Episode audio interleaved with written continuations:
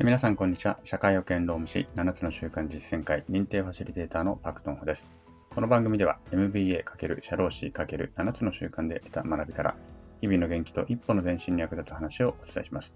皆さん、いかがお過ごしでしょうか、えー、日曜日ですね。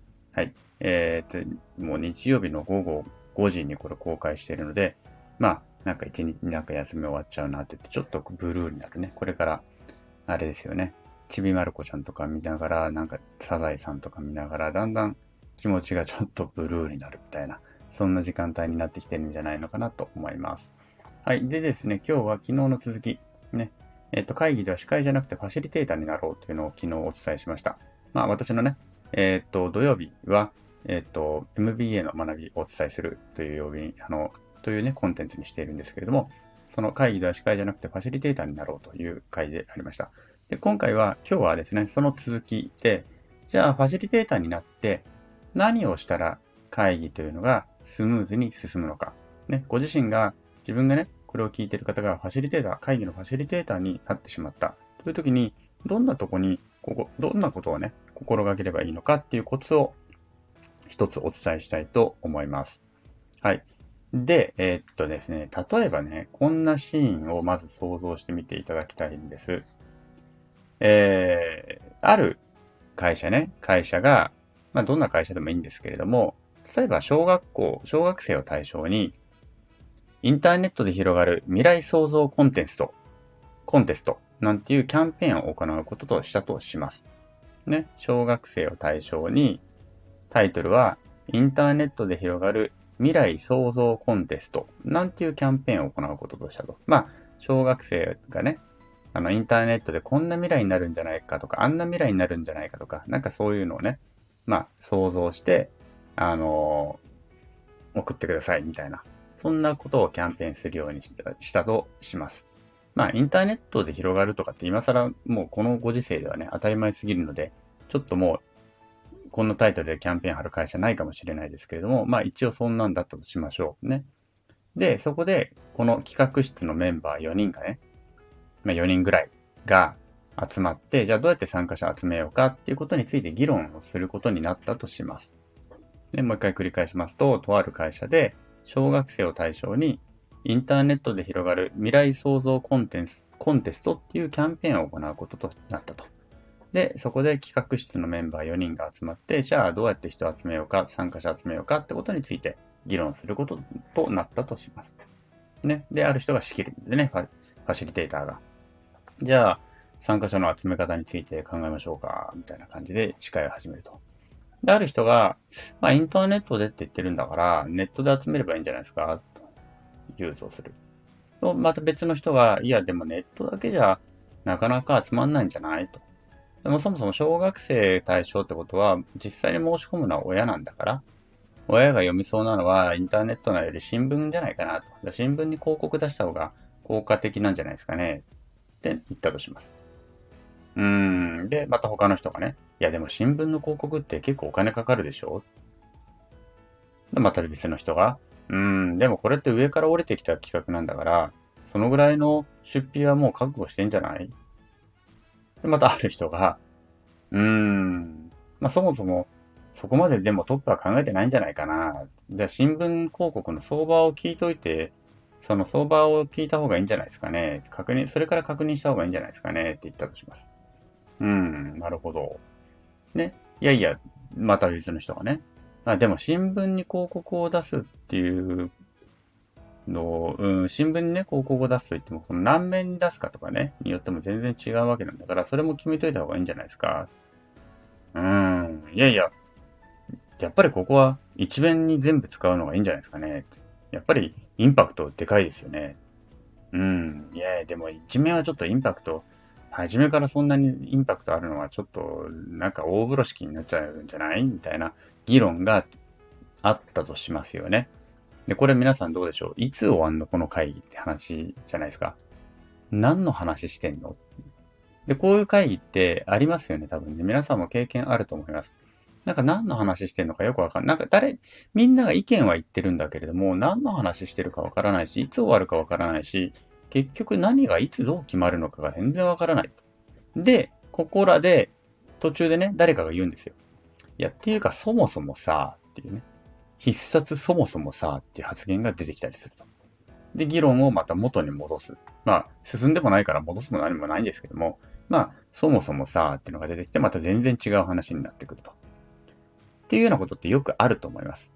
で、さっきの話で言っても、この例で言ったら、もしかしたら結論は出るかもしれないですね。うん、じゃあまあ、新聞半面ぐらいの広告で、費用だけちょっととりあえず見とこうかっていう結論は出るかもしれないです。だけど、これ、この後のね、検証ができないんですよ。このまま行くと。それが最適解だったのかどうかもよくわからないまま決まってますよね。なんとなく、なんか話の流れで、みたいな感じで決まっていって、じゃあそれが失敗だったのか成功だったのかっていう最適解もよく得られない。検証のしようがないんですね。その後に何か修正しようと思っても、どこをどう修正していいのかが全くわからない。っていうことになってる。で、これなんでなのかというと、なんでなのかというと、今までのこのさっきの例で言うと、みんな意見を言ってるんです。勝手に。意見だけを勝手に言っていて、その意見がつらつらつらつらと出てくるので、結局何を話してるのかが全くわからないんです。で、ここがポイント。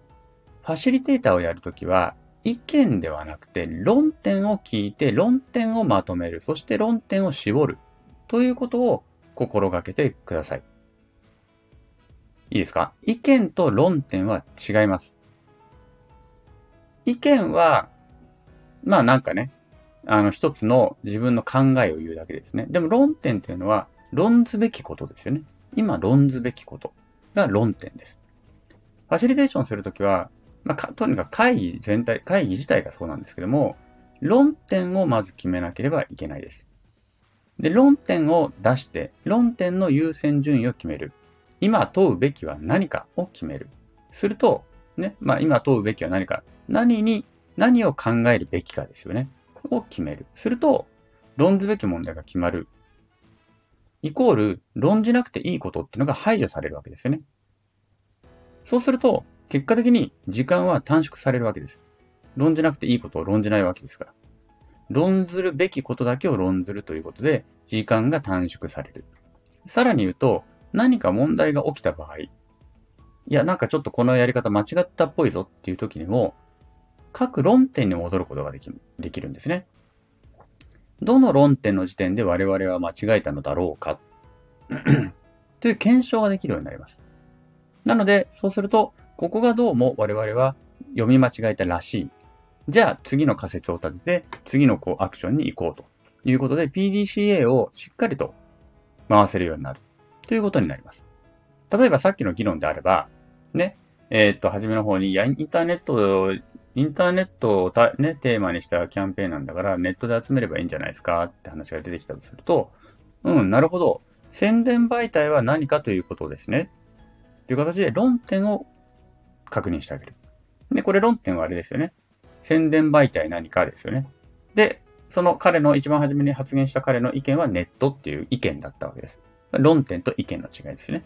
論点を確認してあげる。で、次の発言した人が、いやいや、でも小学生がね、小学生のキャンペ対象のキャンペーンだけど、実際に申請するのは親なんだから、まあ新聞の方がいいんじゃないですかってなった時に、なるほど。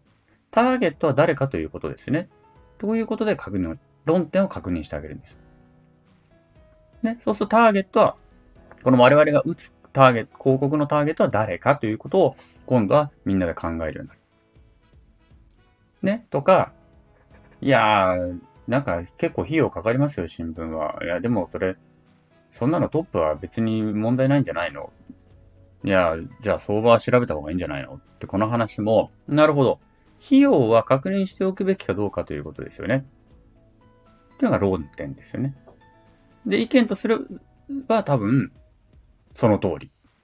確認しておくっていう意見になると思います。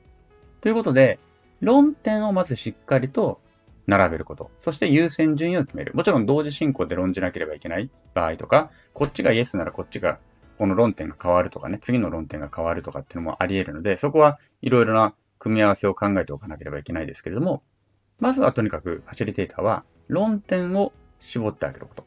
そして論ずることと論じなくていいことをちゃんと分けること。っていうことを心が、あの、心がけていただけるといいのかなというふうに思います。それと全部の論点が出てきて、じゃあ宣伝媒体どうしますか？新聞か？ネットか？ターゲットは誰ですか？ね？いや、本人か？親か？いや、これ親なんじゃないか？親だなと。ね？そうすると宣伝媒体は何か？うん。親が見ると言ったら新聞かも。っていうふうに全部決まってくるわけですね。これで意見だけをずっと言ってるとずっとダラダラダラダラダラダラダラダラとしていて、何も決まらないか決まったとしても、最後に検証、もう一回検証することができなくなってしまう。というのは、まあ、何度も今繰り返しお伝えしているところですね。なので、ファシリテータをするときは論点を確認する。そして意見は後です。意見というのは後からでもいくらでも出てきます。ね。で、また後からで確認もし直せます。なので、えー、だけど論点は一度わからなくなってしまうと、結局俺たちってこれ何やってたんだっけってことになってしまうので、しっかりと論点を確認するということを常々、えっ、ー、と、記憶して、あの、気をつけていただけるといいと思います。で、これは自分がファシリテーターじゃなかった時でも、ファシリテーターでない会議でも使えます。ね。論点は何なのかってのを、まず決めましょうって別に言えばいいだけですのでね。もしくは自分がちゃんと意識しておくとかっていうことでもいいんですけども、論点のない会議は無意味なので、まず必ず論点をしっかりと定めること。ね、ここをぜひファシリテーターをね、ファシリテーションするときは気をつけていただきたいなというふうに思います。はい。ということで今日もお聴きくださりありがとうございました。この放送が面白かったりためになった人は、いいねを押してくれたり、コメントやレターなんかもくれると嬉しいです。また頑張って更新していきますので、よろしければ遊びに来てください。昨日より今日、今日より明日、一日一歩ずつでも前進し、皆でより良い世界を作っていきましょう。それでは今日はこの辺で、さよなら。